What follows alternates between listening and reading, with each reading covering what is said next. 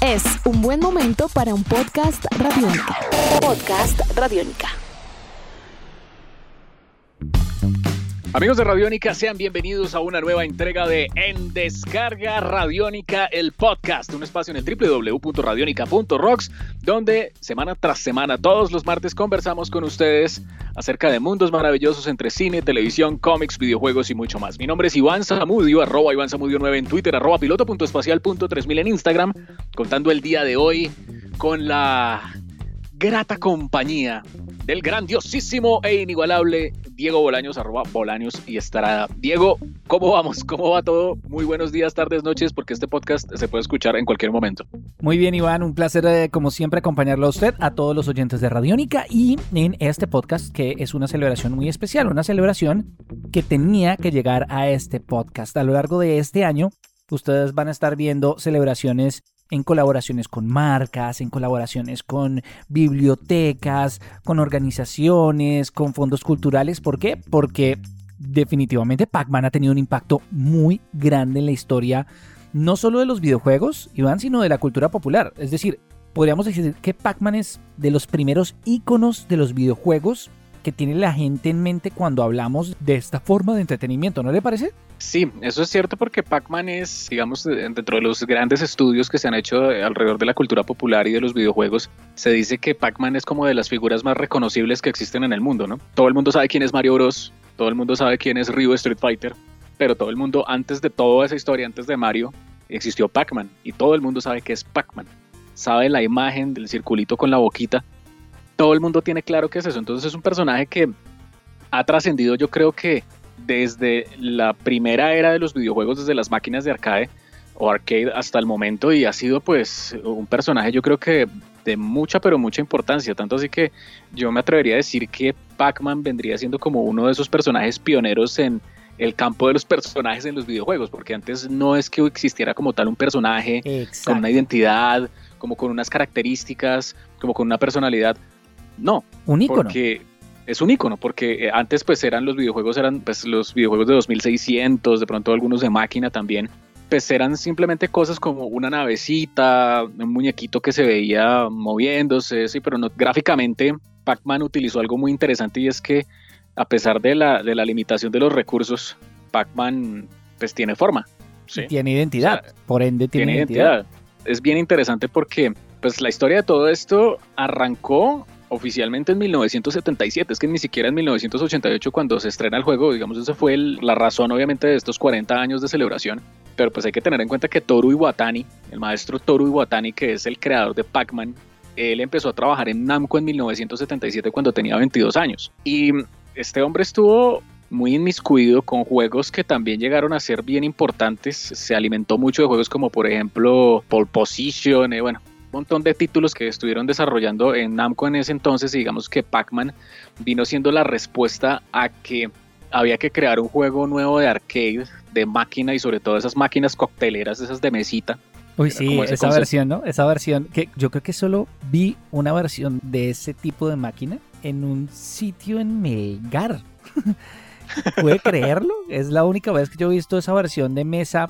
Ese que usted habla es tipo tabletop, ¿no? Tipo mesa de centro que, uno se agacha sobre ella. O sea, sí, es como ver el screen sobre una mesa y no, no vertical frente a uno. Es muy extraño. Oiga, antes de seguir avanzando, usted me dejó dos dudas en la mente. ¿Maquinitas o arcade? ¿Usted cómo prefiere decirle la verdad verdadera, sin ámbito periodístico?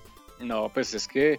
¿Cómo le explico? Arcade es el nombre genérico, pues que se le dice a todo el, desde en, el mundo a Japón, en el mundo entero, pero maquinitas es dentro del argot colombiano. Cuando usted habla con alguien de arcade, normalmente le dice arcade o maquinitas. La verdad. Vamos a ir a jugar, vamos a, ir a jugar maquinitas.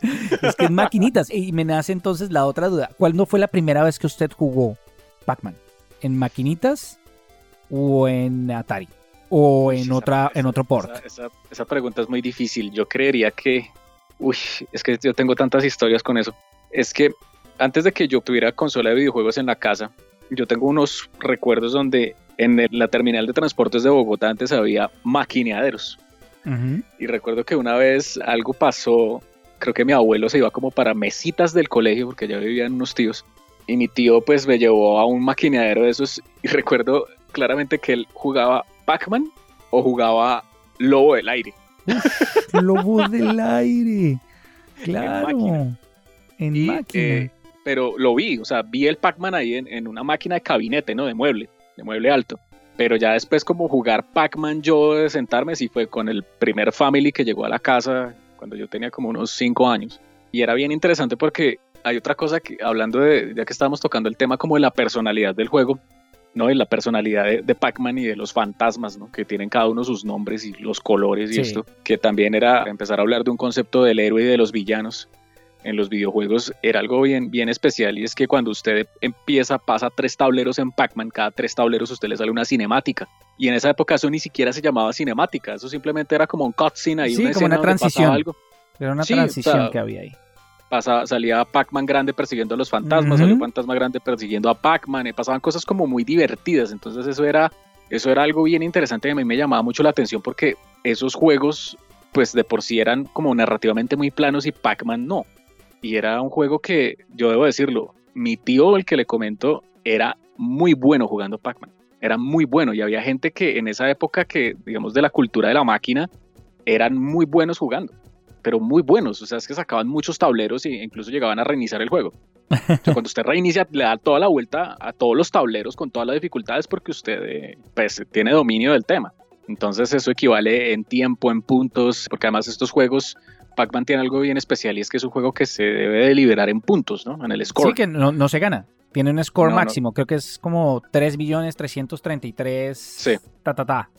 Que es como el score máximo si usted lo hace perfecto y se acabó. Es un juego que tiene muchas identidades y cosas además muy arraigadas de pronto por su razón de ser, es decir, por su creación, su concepción.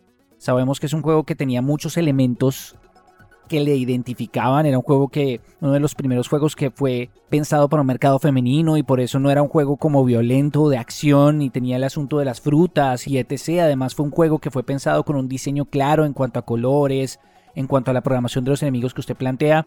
Pero yo creo, Iván, que también uno de los elementos que hace tan importante a Pac-Man dentro de la cultura popular fue el momento en la historia de los videojuegos. Como dice usted, creo que todos tenemos una historia en la introducción de Pac-Man en nuestras vidas que además tiene que ver con quién estábamos. Usted me habló de su tío.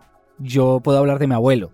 Yo lo jugué por primera vez en Atari 2600, Atari con acabado en madera que tenía mi abuelo. Llevo meses hablando con mi esposa de este tema porque pues es recurrente el tema Pac-Man y es impresionante cómo Pac-Man fue ese primer juego que rompió ciertas barreras y se convirtió en un hito popular. Es decir, no era el de solo los geeks, los gomosos de las maquinitas, sino que todo el mundo quería jugar Pac-Man, era un juego familiar, ¿no? Y eso yo creo que también es muy importante dentro del impacto que ha tenido el juego y por eso lo celebramos hoy en día, ¿no le parece? Sí, y eso tiene mucho que ver sobre todo con el diseño sonoro del juego. Mm. Uno sabe que cuando suena el guaca guaca guaca, eso es, eso es él. ¿sí? Hace su gran guaca guaca. Eso no es, eh, no, el de Shakira, el, el de, el de Pac-Man. Entonces. Gracias por eso. Y uno sabe que es Pac-Man. Cuando Pac-Man se muere y que da la, la vueltica y se, se, se, implosiona, eso uno sabe que eso es así. Las campanas, la velocidad, la música, todo era un concepto de, de algo muy familiar, de algo muy que usted se podía conectar fácilmente con ellos. Todas las personas se podían conectar con Pac-Man por lo divertido que era, porque de por sí en esa época hubo muchos juegos de naves. ¿Sí? Muchos juegos shooters de naves como Space Invaders y dijeron, oiga, no, hagamos un juego como más relajado. Y hay una historia ahí, es que Toro Iwatani estaba comiendo pizza un día y pues pasaron la pizza y pues le quitaron una, una rebanada, una tajada a la pizza que trajeron y ahí estaba la forma. Ya. una, boquita, una boquita comelona. Exacto. Y por ejemplo, los fantasmas, Iwatani cuenta también que él tomó inspiración de esos fantasmas en Gasparín, el fantasmita amistoso. Entonces, ese tipo de cosas como de, referentes que son como cosas como tan occidentales, finalmente uno se da cuenta y así ha sido para todo con los japoneses, ¿no? Ellos cogen muchas cosas de occidente y las transforman a su manera, a su modo de ver el mundo, que los vuelve cosas únicas. Y creo que Pac-Man, uno de los puntos más importantes de Pac-Man es que, sin lugar a dudas, es uno de los juegos que mejor elaboró una inteligencia artificial en aquel entonces, porque es que el comportamiento de los fantasmas en el tablero es una cosa que es impredecible, está muy bien logrado y si no fuera por eso, pues el juego no sería desafiante. Es que de hecho todo el mundo piensa que normalmente uno lo que uno piensa es que tiene que huir de los fantasmas y en el fondo solo tiene que huir de uno, ¿no? Porque si no, al final terminaría una... No, es que es tan impresionante lo que se hizo en esa época. Es como entender las dinámicas de jugar. Y era no podemos programar a todos los fantasmas persiguiendo a Pac-Man porque quedaría una fila india detrás de él y no tiene sentido y empieza uno a entender que todo esto es más complejo de lo que uno piensa, ¿no? Iván, cualquiera pensaría que es que uno tiene que huir de los fantasmas. No, hay fantasmas que tienen un comportamiento programado de una forma, otros de otro, otros se defienden por zonas, otros defienden por cercanía. Es impresionante lo que se logró hacer con unas cuantas líneas de código. ¿Cuánto fue que más o menos trabajó él en esto? ¿Como año y medio? Planteando como del inicio del concepto de haber visto la pizza a poder presentar este juego, año y medio para plantearse algo que es una mezcla entre simplicidad extrema y una complejidad que es muy bonita y que se convirtió además en un hito para definir lo que eran los videojuegos. Es decir, esa mezcla entre competencia y diversión, porque ese es el otro elemento, ¿no? Que se convirtió en un juego sumamente competitivo. Eso es verdad. Y hay algo bien curioso y es que, eh, bueno, por si acaso, los fantasmas de Pac-Man se llaman Blinky, Pinky, Inky y Clyde, por si acaso. En inglés. El juego, en inglés. El juego se volvió supremamente competitivo porque para la época Nintendo, digamos desde los 80 más o menos, sobre todo cuando empezó la, digamos lo que se conoció como la primera era dorada de las máquinas de arcade en los Estados Unidos. Que eso tuvo un declive que después volvió a revivir gracias a un videojuego llamado Street Fighter, que eso fue otra revolución en su momento, pues fue muy popular que, digamos, maquineaderos de los Estados Unidos, digamos, compañías como Twin Galaxies y todo esto, hicieran torneos. Como esa fraternidad de gamers que llegaba a jugar a las máquinas y que iba con su, con su montoncito de monedas a, jugar. Y pues el primer hombre que logró el récord perfecto de Pac-Man es Billy Mitchell, que él también por ahí se recuerda por haber supuestamente hecho el récord de Donkey Kong y eso se desmintió en un documental de hace algunos años. Pero pues el tema es que Billy Mitchell logró pues el récord de los 3.333.360 eh, puntos, que ese es el tope de, lo que vienen siendo los 255 niveles de Pac-Man, que eso es, muy difícil. Es una cosa que es, es absurdo. Pero entonces era, incluso con Pac-Man, con este tipo de juegos, uno se podría dar cuenta que esos son los antecedentes de los eSports hoy por hoy. O sea, esas competencias que existieron en los Estados Unidos. Además, esos eventos, figuras, claro, el Nintendo Championship y todo esto, donde pues salieron figuras como Billy Mitchell, es claro que fueron los antecedentes de lo que tenemos como eSports. Lo que pasa es que era, pues, eran cosas más de nicho, que fue una cosa que se movió más en los Estados Unidos. Pero pues hay una pregunta que yo siempre me he hecho. ¿Billy Mitchell se enfrentó contra algún japonés en algún momento? ¿O hay récords? Porque todo el mundo habla de Billy Mitchell, pero en Japón, ¿qué pasó? Me hago esa pregunta es porque el juego es japonés, por un lado, y los japoneses tienen un hábito de, con las máquinas de arcade de juego que es solamente usted va y juega con una moneda. O sea, usted va un día al arcade, mete una moneda y usted se prueba qué tan bueno es con una moneda. No se vale como no es, un juego. es que no, es un juego, es un deporte. Lo que usted dice es, algo competitivo en concepción. De hecho, lo que usted plantea es curioso porque el primer y el único, de hecho, campeonato mundial de Pac-Man, campeonato mundial, como torneo, se celebró en, en Nueva York en el 2007 y el ganador fue un mexicano, fue Daniel Borrego. Y Toru Iwatani fue el mismo que lo coronó y le regaló en esa época una Xbox 360 autografiada, que, que tenía una edición especial de Pac-Man y otros obsequios. Eso que dice usted es muy cierto. Además, ese ambiente de competencia afloraba en muchas partes de forma automática. Es decir, le pasaba a uno cuando se encontraba con los amigos y quería romper el récord de Pac-Man. Y creo que eso definió muchas cosas que más adelante sentaron las bases que mucho más adelante veríamos en otras cosas, como pues la pelea por los scores, como usted dice, los eSports, el mismo espíritu competitivo de los videojuegos como casi deporte. Y eso se lo debemos pues a que Pac-Man tuviera ese impacto cultural, ni siquiera hablar del cine, ¿no? Cine, animación, en todo hay Pac-Man. Hay Miss Pac-Man, hay eh, Junior Pac-Man, hay de todo. Yo diría que los dos videojuegos que sentaron las bases del videojuego competitivo, digamos dentro de esos clásicos, vienen siendo Pac-Man por un lado y por otro lado podría ser también Tetris. Porque los, si algo, algo le dio la Unión Soviética al mundo en videojuegos fue Tetris gracias a Alexei Pajitnov. Y esos dos son como los más importantes, pero casi todos los juegos, pues en ese entonces tenían como el mismo esquema de, los puntajes, de los niveles, de, pues argumentalmente Pac-Man era como el de los pocos que tenía como un argumento mucho más concreto, pero yo diría que después de eso sacaron obviamente las máquinas, pasaba algo con Pac-Man y es que era una máquina que la persona que quisiera desmontar el mueble podía llegar a modificar las máquinas. Y mm, hay historias donde se dice que gente estafó a otras personas en los Estados Unidos porque les vendían máquinas de Miss Pac-Man. Que lo que hacían era coger una máquina de Pac-Man y le alteraban el código y, simplemente le ponían el moñito a Pac-Man en la cabeza y ya quedó Miss Pac-Man, listo. No, pero el juego de Miss Pac-Man tenía otras cosas. Entonces empezaron a, aparecer una. Es más, las máquinas de Miss Pac-Man son más raras que las de Pac-Man hoy en día.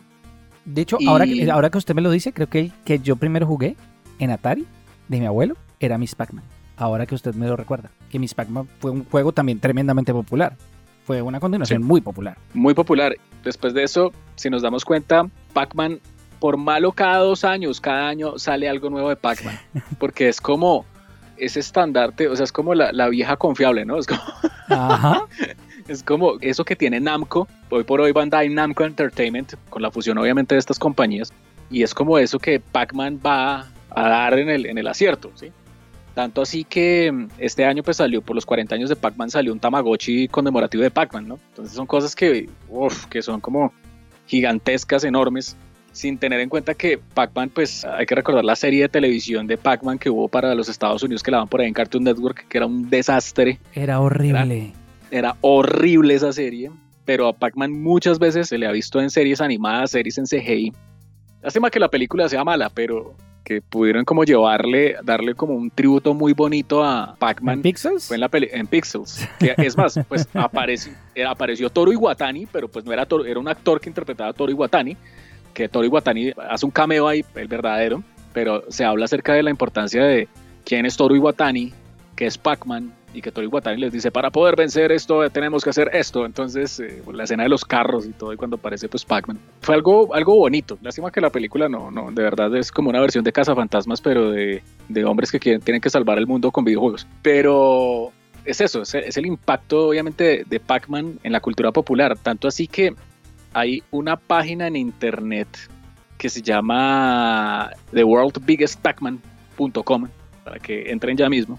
Y eso es la posibilidad de que todos los usuarios del mundo creen un tablero de Pac-Man y los hacen temáticos, con no sé, que en el tablero diga en descarga radiónica. Ah, ya entendí. sí, entonces los hacen temáticos. Entonces la gente tiene como lo que hacían con juegos como Load Runner o como esos juegos que tenían como el, esa posibilidad antes de que existiera Minecraft de poder crear sus escenarios. O sea, muchos de esos juegos entonces le dan la posibilidad a la gente de que cree su Pac-Man así. Pero lo que hacen es que, por ejemplo, cuando está la salida del tablero, que usted regresa por el otro lado del tablero, usted lo que hace es que se conecta a otro tablero. Entonces básicamente se vuelve un tablero de Pac-Man ilimitadamente grande, construido a partir de usuarios de Internet.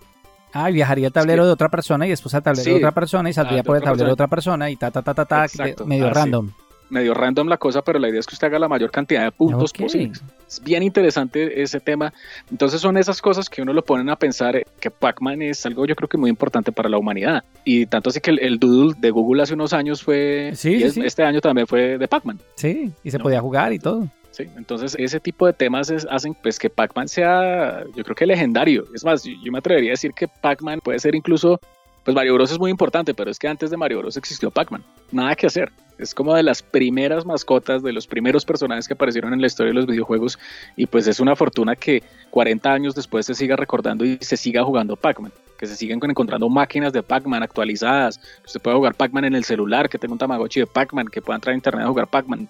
Sigue siendo una fortuna muy grande y yo creo que es un juego que vale la pena seguirlo revisando por todos los efectos que ha tenido para la industria de los videojuegos y para el presente. Y con esto terminamos nuestro podcast el día de hoy. Les recordamos que pueden dejar sus comentarios a través de las redes de Radiónica. También nos pueden escribir arroba Iván 9, arroba piloto.espacial.3000 en Instagram, también arroba Bolanos y Estrada y también nos vemos en una próxima edición. Recuerden también comentar y enviar todos sus mensajes a través de radionica.rocks. Iván, también tenemos una oferta muy especial de otros podcasts, ¿cierto? Así es, a través del www.radionica.rocks y a través de nuestra app Radionica todos los martes es martes de podcast y ustedes van a poder escuchar producciones nuevas, entregas nuevas cada martes, desarrolladas por todo el equipo de realizadores de Radionica, podcast como el podcast de Rock and Roll Radio, el de Calle Radionica, entre muchos otros contenidos que ustedes pueden encontrar, repito, a través de www.radionica.rocks. Nuestros podcasts están en radionica.rocks, en iTunes, en RTVC Play y en nuestra app Radionica para Android y iPhone. Podcast Radionica.